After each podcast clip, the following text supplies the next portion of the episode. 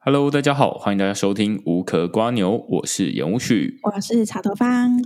那我们最近其实看房看得很勤劳，是吗？嗯，比之前算勤劳，有时候是刚好看有没有适合的案子吧。嗯，对，有时候像我们很认真想要找东西来看，但发现好像没什么新开案，或者是比较适合我们节目的这一种建案。就比较适合首购族的建案，对，就是不要太贵的，嗯，就总价低一点，大概三千万以内。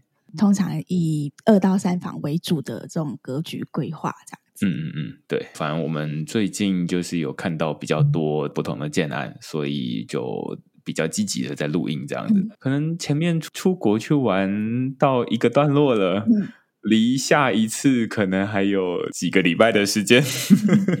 之前反正我们有讨论说，我们好像要跟大家说明一下，或是让大家知道，就是我们就是一个更新频率不太稳定的节目。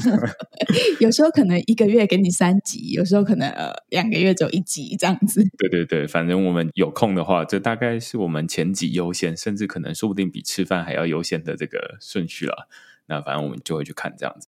那一开始呢，我们先来念几则上一集漏掉的留言，然后我们再回头。其实我们上一集在开头录音回答留言之后，又收到了两则的回复，反正就是看了都很开心啦。那我们就先把上一次漏掉的先念一下好了。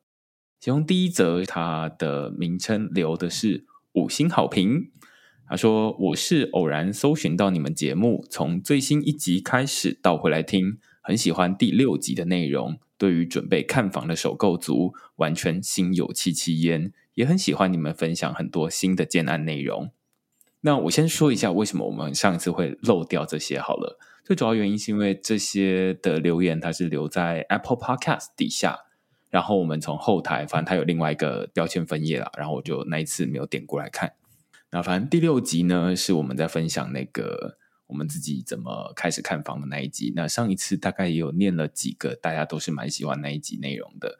最近就比较还没有到那个时机，要再分享什么样心得的部分，对不对？嗯，这部分其实我们有讨论一些。软性的主题啦，比如说大家如果想听我们心目中的公社排名，或者是说可能买房子之后要注意什么事情，像我们最近刚好有开始慢慢要准备进行客变的部分，嗯，所以我们有一点点新的进度，或者是说有一点新的收获。可能之后可以这样稍微整理整理，然后再录成一个比较实用一点的内容，这样子。嗯，OK，我也不太确定那一集是不是实用，那一集可能平易近人。对对对，反正就是大家买房都会经历这个阶段这样子。那另外一则是标题就叫很棒，五星聊天口吻，但内容实用。非常感谢你，就这是我们平常聊天的一部分。那另外一则是生活化的分享，感觉蛮真实的，也很轻松。那最后一则，它其实是最早可以说是我们这一个节目头箱留言，对我们这一个节目的元老级留言。嗯、对，但是它其实是给三颗星。它的标题是“文青风太重”。节目内容很好，有特色，但口语太文青，不够简单利落。嗯，嗯可能刚开始比较紧张，哎，或者是没有喝酒之类的。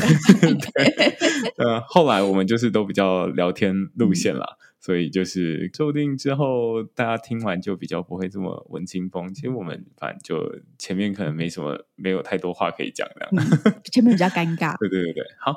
那另外一则呢，它其实非常特别哦，它在台湾的 Apple Podcast 里面是看不到的，它是来自日本的听众。它的标题是五星吹捧，分享一些公庙的心得。他要跟我们分享一些公庙的心得啊。他说，虽然讲说只有庆祝生日而已。但如果庙里面有三尊神的话，一年就有三次生日。另外还有南部上来的晋江团，会不定时的放鞭炮、敲锣打鼓。茂德小平数都是暗厅狭长型，大平数的话就比较好。那这一个看起来是针对某一个茂德建案，说不定是都厅大院。有庙的。对啊，有庙的茂德应该就是吧，就是那个看起来是一个宫庙跟茂德的高手，他感觉对宫庙很熟这样子，可能之前住在，其实我们之前上一个住的地方旁边也是一个地方型的小庙，嗯、呃，不太确定它是什么啊，但就是很小的一个庙这样子。对对对，然后他可能每个礼拜六下午会有一些铿铿锵锵、铿铿锵锵的东西这样子。那我们应对他的方式就是把门关起来。那他倒是没有像这种啊，还会有南部来的进香团啦等等的，还没有这么丰富这样子。感谢你跟我们分享这些心得。那反正就是前面这些是我们上次漏掉的留言，但是我们刚刚讨论了一下，觉得说啊，那把另外两则这个新留言并到下一次，就是有其他更多留言的时候，我们再一并回复这样子。那我们接下来就可以开始今天的建案本身的内容。那我们今天这一集呢，去看的区域。也是我们很不熟悉的区域，嗯，这可以说是我们第一次去看这个区域，对不对？对，我们又解锁新区了。这次看的是新北的土城区。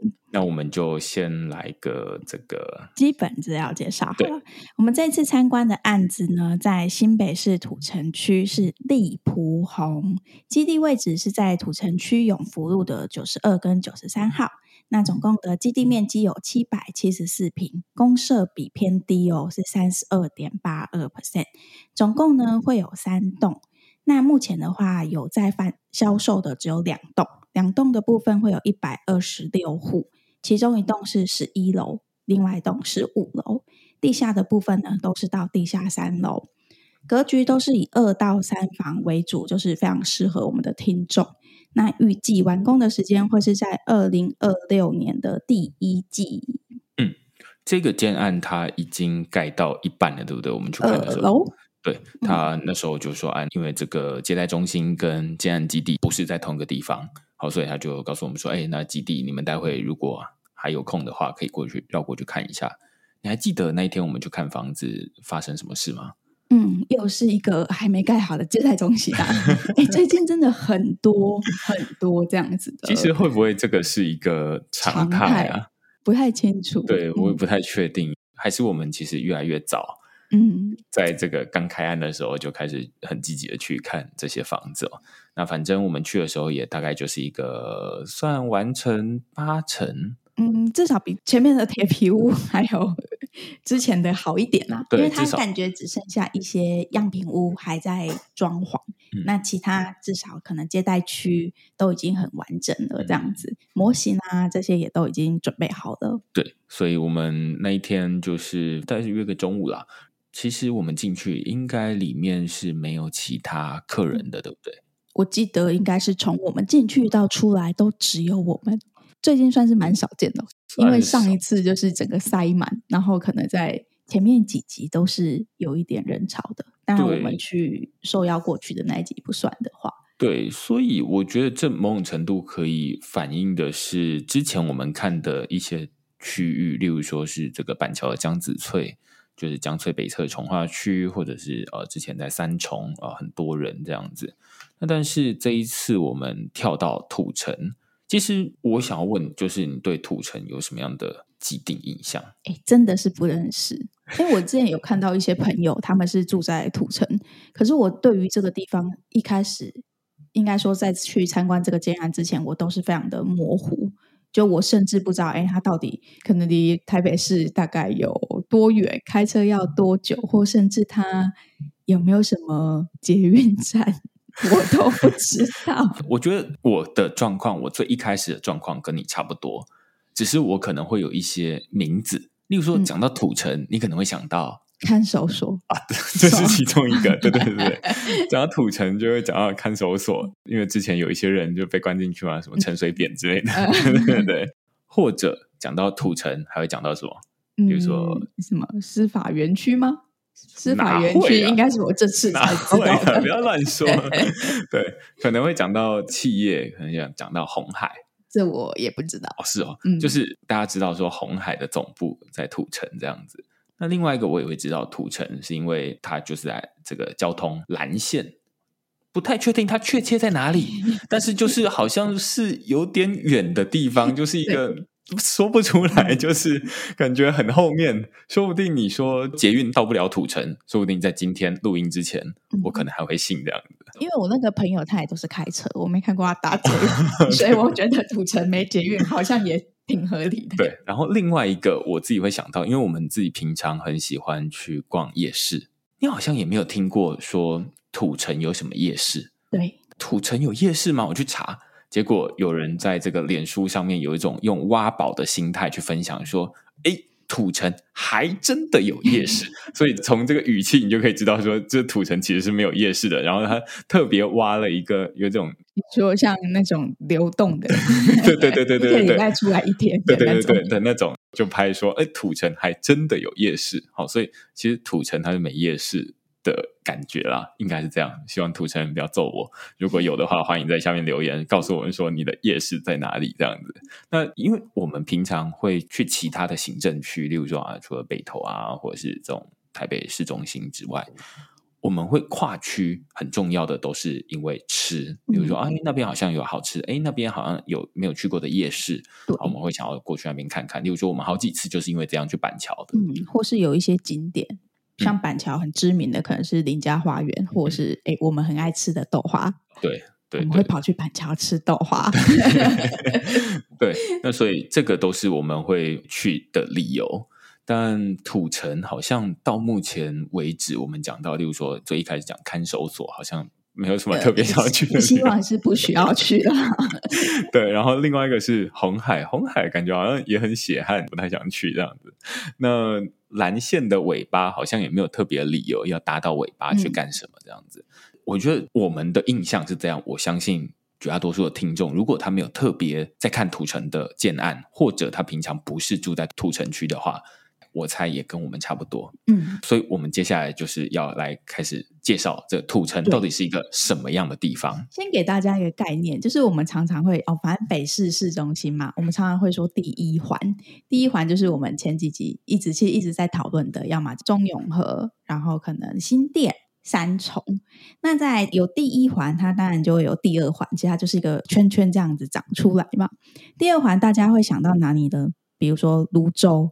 然后可能泰山、新庄，其中还有一个就是土城，嗯，它就跟上面这些地方都是在第二环，所以其实它也不算很远啦，不算很远。但是其实如果大家跟我们一样是可能是以台北市中心为这个生活中心的话。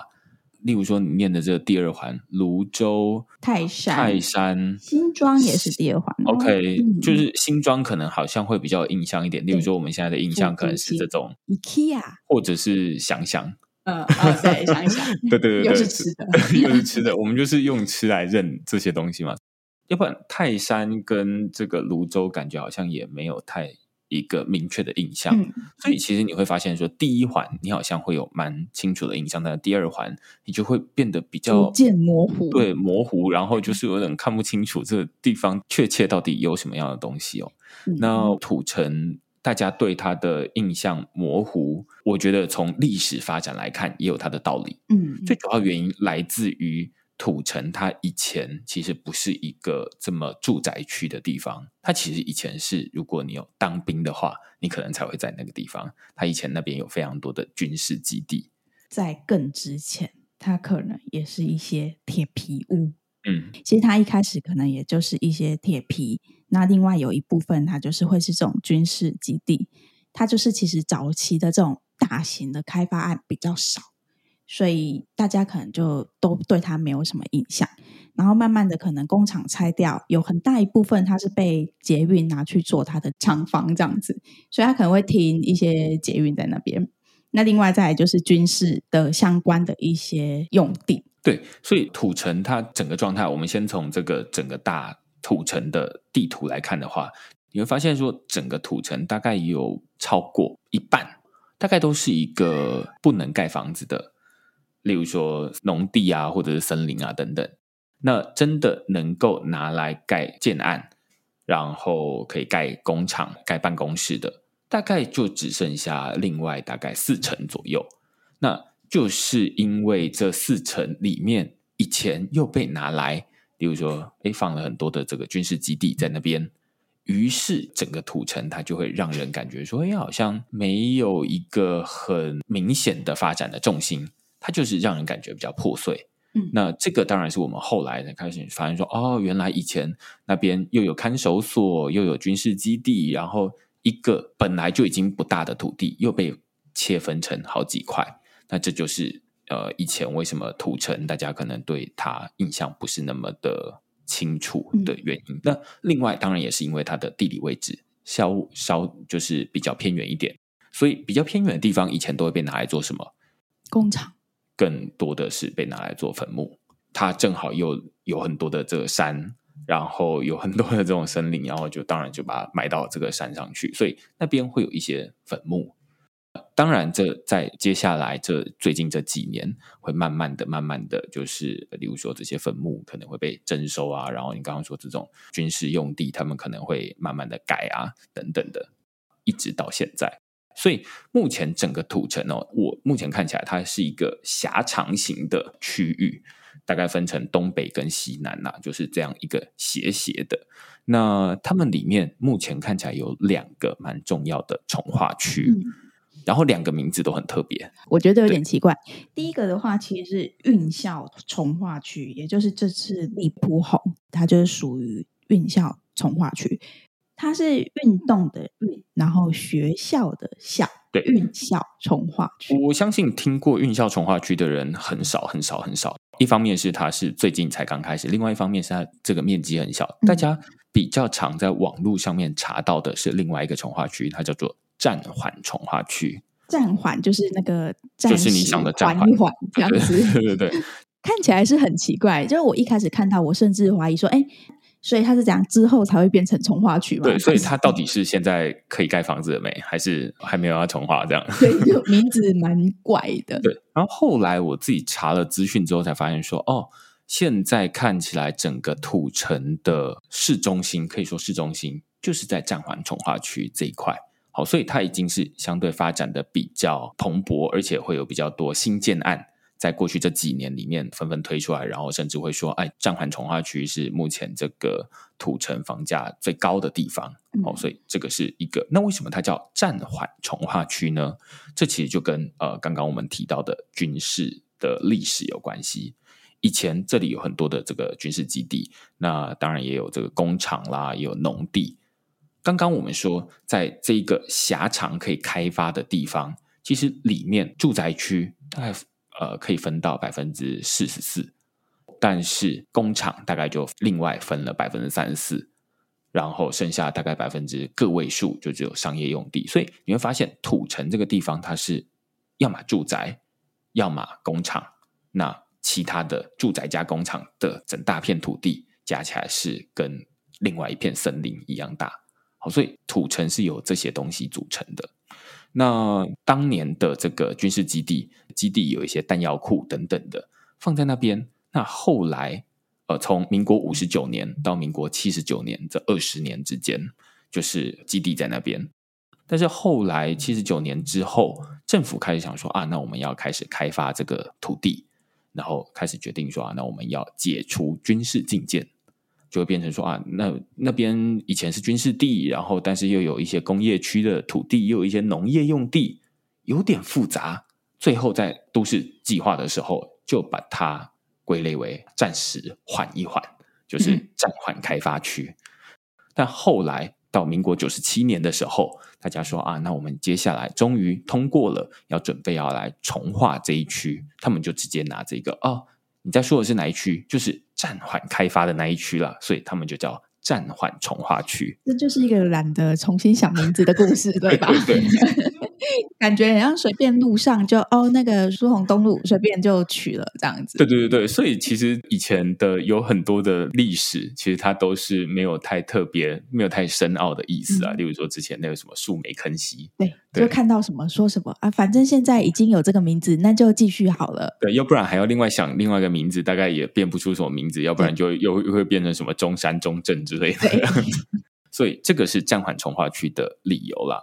那但是运校从化区呢？运校从化区它是运输学校，那什么运输学校呢？其实它也就跟军事有关。它以前这一区是陆军的运输兵学校的旧址，嗯、好，所以这附近就会说啊，这边是这个运校从化区。所以你可以说，在土城的这一块，以前可以有多荒凉，你大概可以想象。就是现在军营会盖在哪里？军营通常会盖在人烟罕至的地方。因为它才有足够多的土地拿来说啊，那我们要这个做军事训练啊，然后我们要做哪些事情？因为它没有太特别的这个经济生产的用途，所以他们会规划在比较偏远的地方。以前土城就是这么偏远的地方，嗯、哦，所以大家可以想象，就是从那边有那么多的这个军事建筑，你就可以知道。但是为什么最近这几年大家会说哇，土城好像？呃，我记得网络上有在说，黑马是不是？对，在最近好像说什么，去年是新北市房价涨幅最高的一个行政区。我这边有稍微查到一个资料，就是呃乐居的资料啊。原则上，他有提到，大约是在二零一八年到二零二二这几年之间，土城区的涨幅可能是新北里面最高的。它甚至超越可能三重、板桥跟新庄这一些我们原本认知里面就已经哦，好像涨很多的区域，所以它其实就是感觉突然窜升起来。对，但好像也可以理解，就是说有点像我们学校一样嘛，就是以前在考试，谁能够拿进步奖？就是那个他平常没在读书，他忽然读起来，然后就是他可以进步最多，他可以拿进步奖。但是如果你平常就是成绩很好的人，进步奖轮不到你，因为你本来第二名，你要进步到哪里去，你就进步一名而已。所以我觉得这有点像是这样的感觉，就是土城以前他就是一个，哎，感觉大家比较。不会特别考虑说，哎，我要买房子去土城，大家觉得说什么？你要住在看守所旁边哦，那或者是什么？你是要去红海上班了吗？这种感觉，那但是哎，现在印象感觉会被慢慢的拔掉，这样子。对。确实，它就是有一个一定幅度的成长嘛。那当然，它要成长，一定也是要有一些理由去支撑。那我们大概也有查到几个原因，就是其实，在整个土城区啊，它的交通好像比我们想象中便利耶。原本一直觉得，哎，它就是一个啊，甚至不知道在哪里，然后好像有点远的地方。一查之后发现，哎，没有哎。它是一个板南线的捷运站起点，就是从顶埔开始。那其实整个土城这一区里面呢，它光是南线的站，它可能就已经有四站。虽然都是捷运，大家应该都会有个概念，就是不是每一条线、每一个捷运线它都有那么高的价值。比如说，你可能环状线，它可能就稍微弱一点点，但板南线它本身就是一个蛮精华的捷运路线。对啊，就是你跟人家说，哎，你住在哪里？你说，哎，我住蓝线上。嗯，没有人会特别跟你计较，说你到底是住在蓝线上的中校新生，还是蓝线上的府中，还是蓝线上的顶埔。Anyway，反正大家对蓝线已经有一个明确的既定印象，就觉得说，哦，蓝线就是方便。你再怎么不方便，反正一条捷运不用转乘，你就可以到。比如说什么中小复兴，对，这么方便，市政府搭远一点。那像从顶埔到台北车站，我们大概看了一下 Google 的时间，大概是半小时左右。除了现在已经很成熟的蓝线之外，它未来还会有就是三阴线跟万大线这两条线，它目前都还没有盖好。那像是三阴线，它可能预计在二零二四年它会完工，可能年底之类的。我对三阴线的有一个比较深的印象啊，就是说。所谓三莺就是三峡跟莺歌，但是这个捷运线它其实不是，它虽然它是从顶埔出发，然后往这个莺歌的方向开，但是你没有办法直接从，例如说你要从市政府，然后一路搭搭搭搭搭搭到这个莺歌去，它是没有办法直接你就坐着同一个位置，嗯、然后就不用换。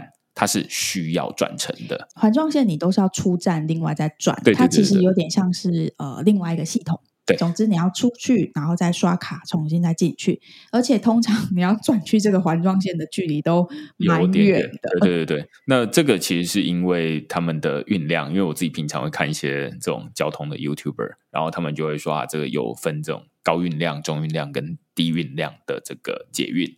那像淡水线啦、板南线啦这种都是高运量的捷运，但是像呃三鹰轻轨，它就是比较中低运量的捷运。其实看车厢就可以很明显的知道啊，嗯、就是你运量大，它车厢空间绝对也是大。那像是大家可能比较常会接触到的，呃，比如说文湖线，它的车厢就已经比板南线这种小。对那如果是环状线，它可能又更小一点点。嗯、当然，这个文湖线车厢那么小的原因，并不是因为它的运量小啊，嗯、而是因为它最早的一条线这样子，嗯、所以它那时候会大家不太确定说到底有没有人会搭捷运，哦，所以就先这样子。但后来，哎，很明确的有这样的需求，红线、蓝线慢慢出来，才会有变高运量的这样子的呃捷运。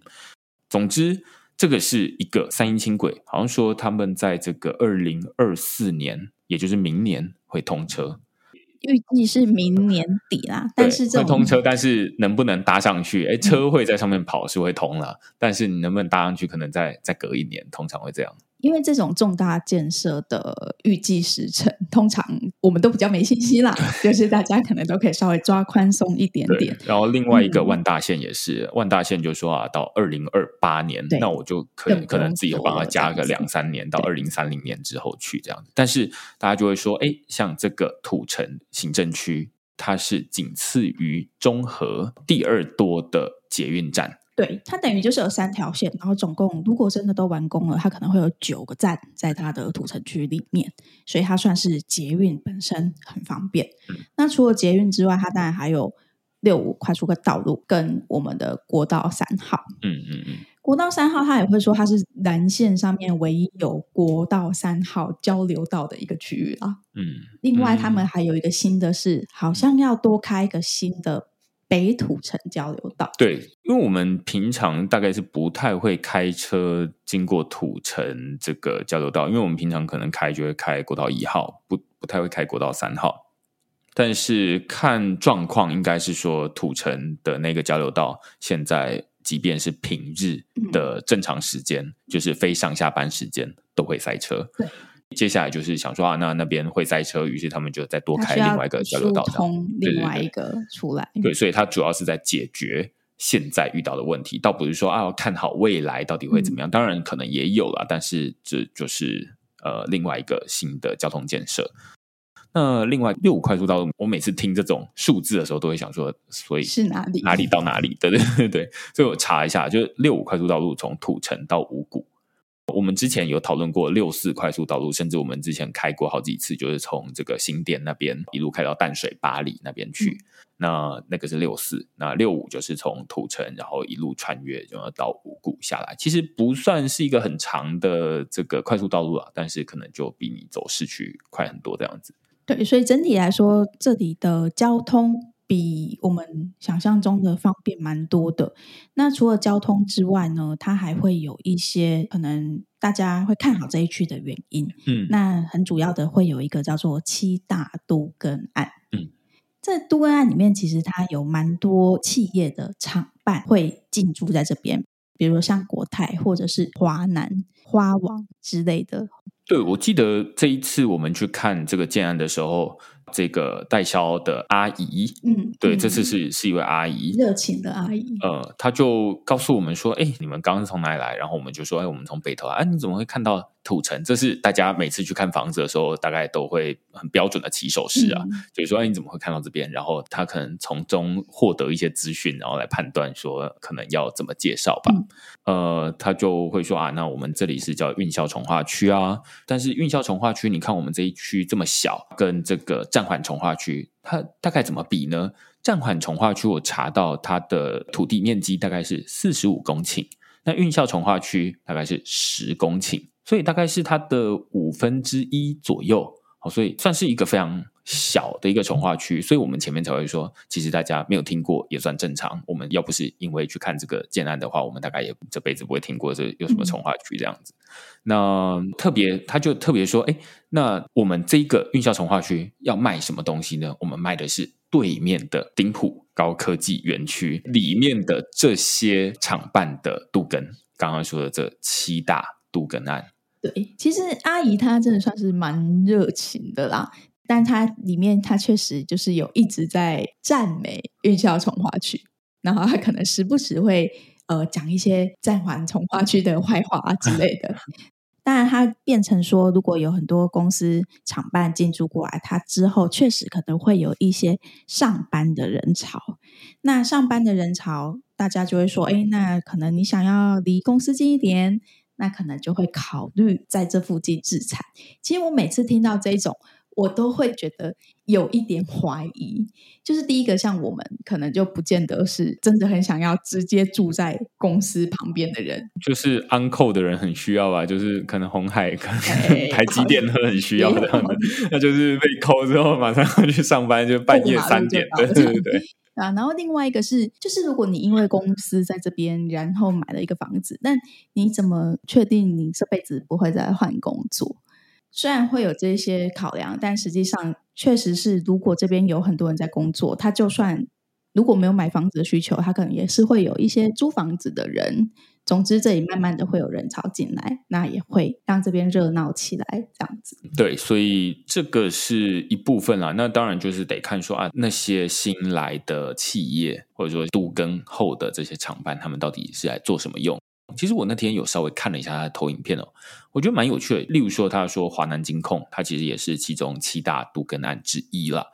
那但是他在里面，他就会说啊，那这个华南金控要做什么？要把什么东西迁过来？他们要把他们的这个资讯中心或者是这个资料中心迁过来。那资料中心大家算是熟悉了啦，就是大家可能过去几年在新闻上面有看过，例如说这个 Google。会把他们全球的这个或者是亚太的资料中心放在哪里？放在彰化。为什么放在彰化呢？因为呃那边可能发电比较便宜啦，或者是那边可以就近使用绿电啦。但是这个资料中心它有需要什么样的人力吗？可能还好，它就是放机器的地方。哦，所以那边可能会需要大量电风扇、冷气等等需要用电，但是它可能不太需要有太多的人在那边雇那些机器。当然，那边会创造一些就业需求，但是我认为，你如果把它想象成啊，那华南金控之后会把这个办公室搬来这边，那可能是有点落差。好，那所以他们会说啊，这个七大都跟全部做完了之后，大概会带来多少人潮、多少就业机会呢？大概一点五万人。那一点五万人我就比较没有概念了，但是我后来查了一下，这个土城的人口目前大概是二十四万人。那二十四万人跟一点五万人，所以大概是多四到五 percent 的人，好，所以大概可以想一下，大概一个地方，然后吸引四到五 percent 的人的就业人口过来，大概会长成什么样子？我自己是没什么概念了。所以这是来解释说，哎，这边的这个厂办，他们接下来度更之后会变成什么样子？但是也很重要的是，去看以前在他都更之前，这边是长成什么样子呢？我那天也有特别问了，就是说这边的建的大楼之前，他们大概以前都是这种旧旧的铁皮屋，就像刚我们最一开始讲的，就是它就是一些比较老旧的不同的这个小工厂，然后他们各自经营。但是后来像呃国泰、像华南、像花王，去把它整合起来，然后开始盖大楼。但是要注意的是，他们在讲的这些东西都是厂办。而不是办公室，或者我们在信义区常常会听到的商办。嗯，嗯，商办跟厂办，我不是专家，但我觉得应该会有点差别。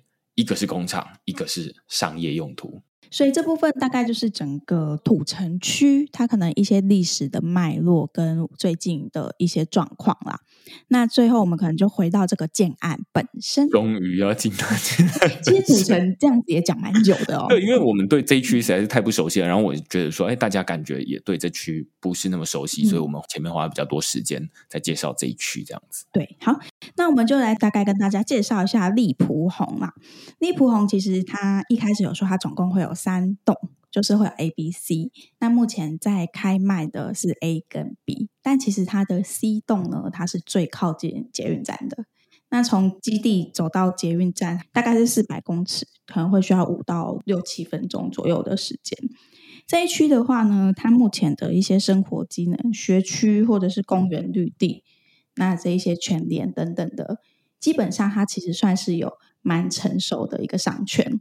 都会集中在捷运站附近这样子。哎、嗯，你记得我们那天开车去的时候，会发现我们要弯进去那个，无论是基地或者是接待中心那边看起来好像是就是三阴线在施工的一个有点像是交通黑暗期的感觉，嗯、对不对？就是其实不好开，因为它就是路边很萧条。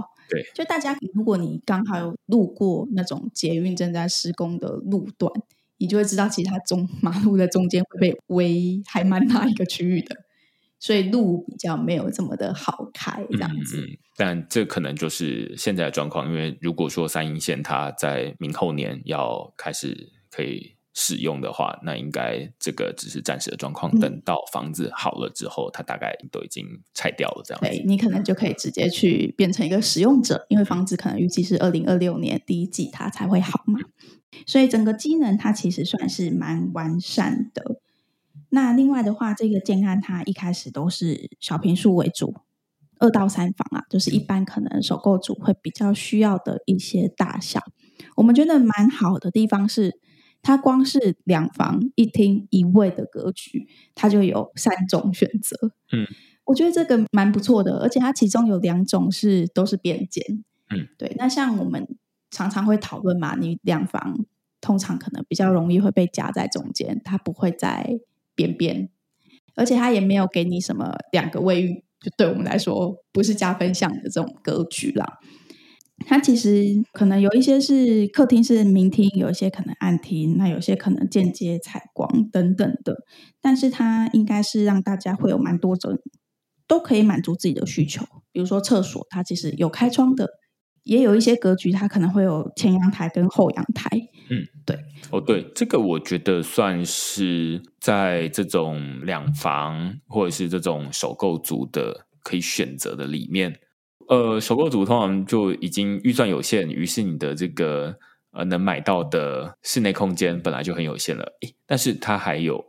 前阳台，对对，前阳台跟后阳台，于是这就变成说，有一些人可能会觉得，哦，那我不太需要，嗯，我可能只需要一个阳台。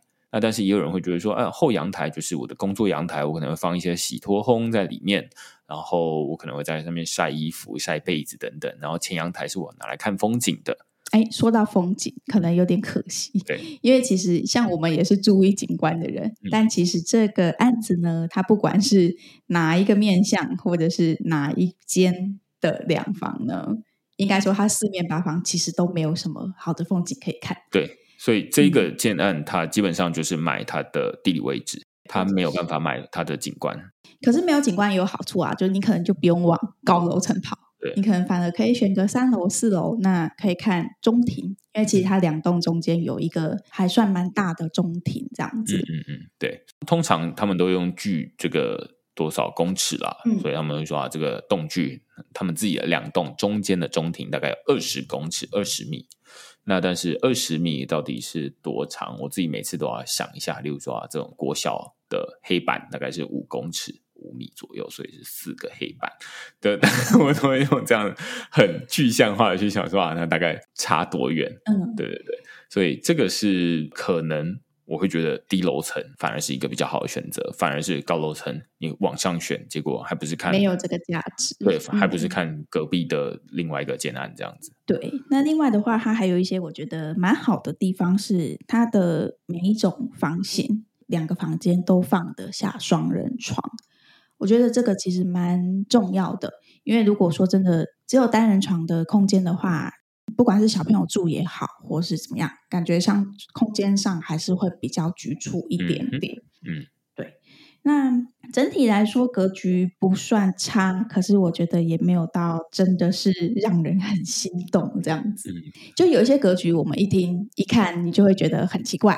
比如说，可能呃，手枪房，手枪房，或者是可能有一些暗厅又暗房又有走道，类似像这种。嗯、那这边的话，其实它就是有些厕所要开窗也给你开窗了，然后房间也都有窗了。嗯，就基本上那些很常被挑剔的缺点，它都避开了。但它就是会有一些，比如说每个户型可能都会多少吃到一点柱子。你要花钱买柱子，对，或者是说，哎，这间格局看起来比较正常，可是它就有两个阳台，嗯，那我也不想花一平的钱多买一个我觉得不需要用的阳台，嗯，所以它虽然有三种，但每一种感觉好像都还有一点点小挑剔的地方。这样，但我个人会觉得说，它其中有一个，例如说，可能就只有一个阳台的那一个格局，或者两个阳台的格局啊，它其实里面大概都已经算是很标准。如果硬要用一个零到一百分来打分数的话，可能大概都有个八十分了啦，就不错啊。因为其实两房你要做到厕所可以开窗，本身就已经比较难。嗯、像我们刚刚有说，它本身在边间就已经是可以加分的地方了。我可能要改一下分数，改成九十分。这么高吗？啊、就就这样啊，就是你的那个厕所都可以开窗了，然后你两房还可以还可以双面采光，不然还要怎么样？对，难得遇到我们意见分歧的这样。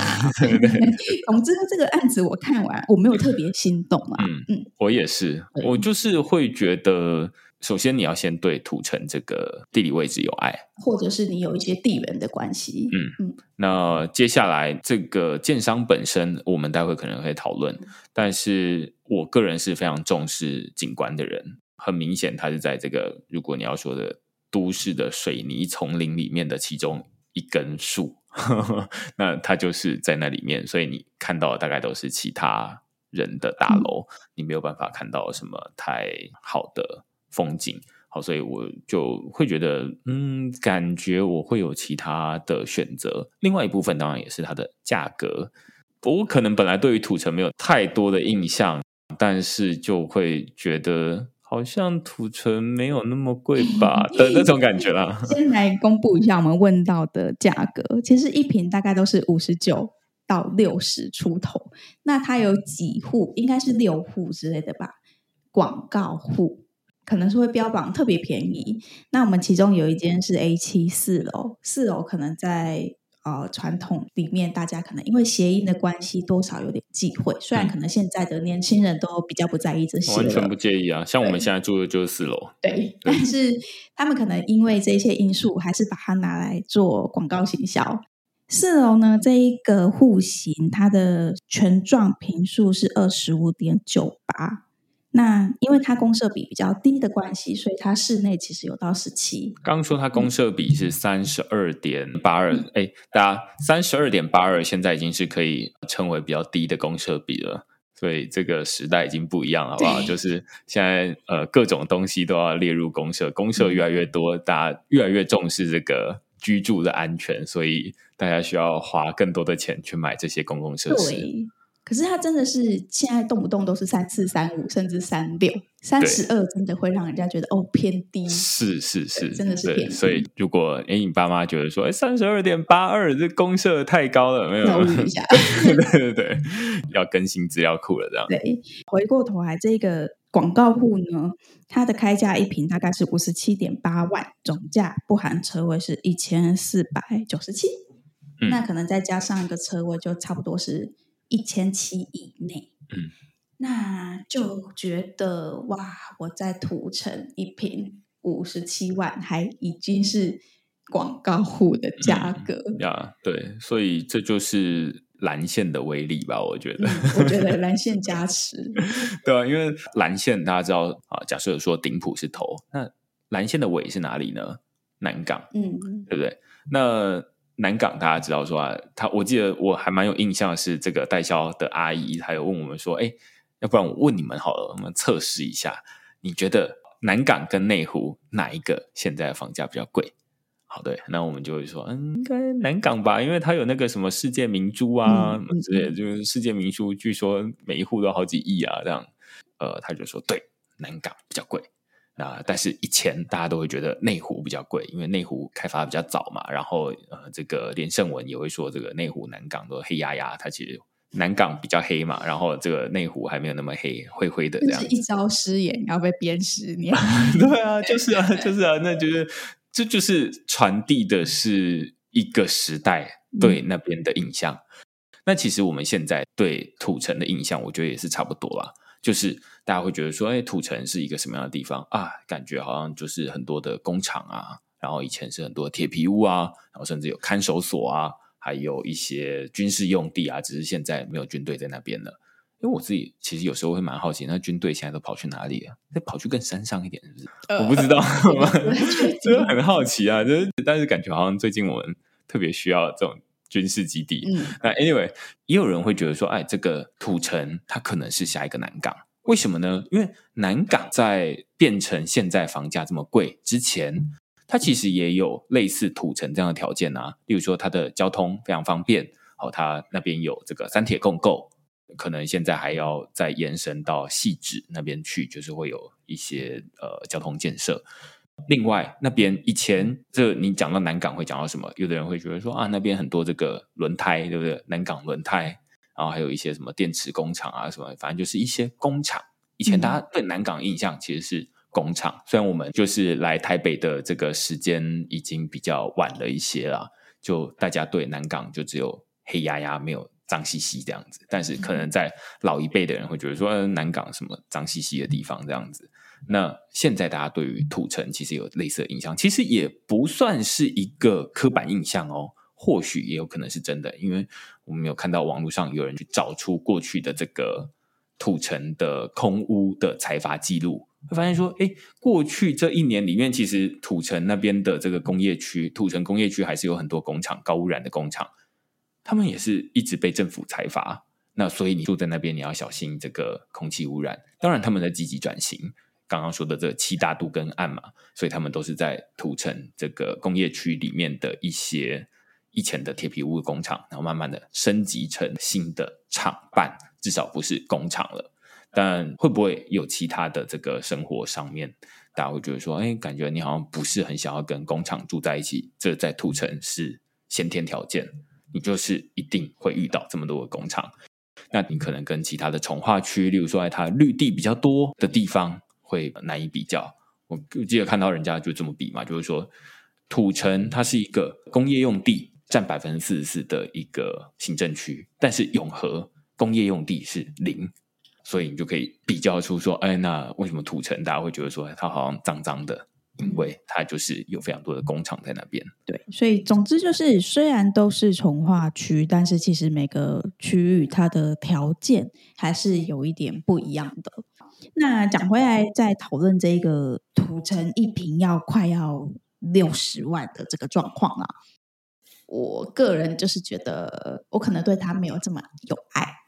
我也是啊，因为可能是因为可能初次见面吧，不熟 啦。对，初次见面，然后嗯、呃，我们还没有办法感受到土城，就是会觉得说，哎，又没有夜市，你怎么卖六十万？然后现在感觉你要先有夜市，你才能六十万以上哦。我们心目中现在这一集的条件是这样，那下一集会不会改？不好说，这样子。所以呢，总之，大家如果对于土城有兴趣，或者是对于利浦的案子有兴趣的话，大家可以去看看啦。其实利浦的案子，我们之前看过一个。呃，对，在三重，它有一个城屋，它叫利普利。对，利普他蛮喜欢取三个字的简单，立蒲学，什么对，反正就利普差这样子。那之前我们去看利普利的时候，他也是，我记得那时候成屋去看，他的开价也是有吓到我们的。对，也是偏高。嗯，那时候在三重，大家可能都还在卖六十到六十五左右的时候，它的成屋已经开到七十。嗯，然后就觉得啊，为什么？凭什么？你为什么就是比别人贵？对，其实我们这一次看完立浦建设，嗯，这个建案。有可能是代销没有特别讲，但是我们就是没有办法感受到，呃，例如说你的做工有特别厉害，还是你的用料有特别好，或者在里面的刻制化好像也没有做的特别不同。对，然后你里面的，例如说要用的这些五金啊，或者是设备，好像也都没有特别。我觉得这个某个程度其实蛮仰赖代销，他有没有认真在讲这一块啦。或者是说他的东西到底有没有厉害到代销值得拿出来讲？对啊，哦，又来了，比如说阅读台湾，这个就是它的全部，对对啊，就是对阅读台湾的本体就是它的，嗯、就是它的内装这样子。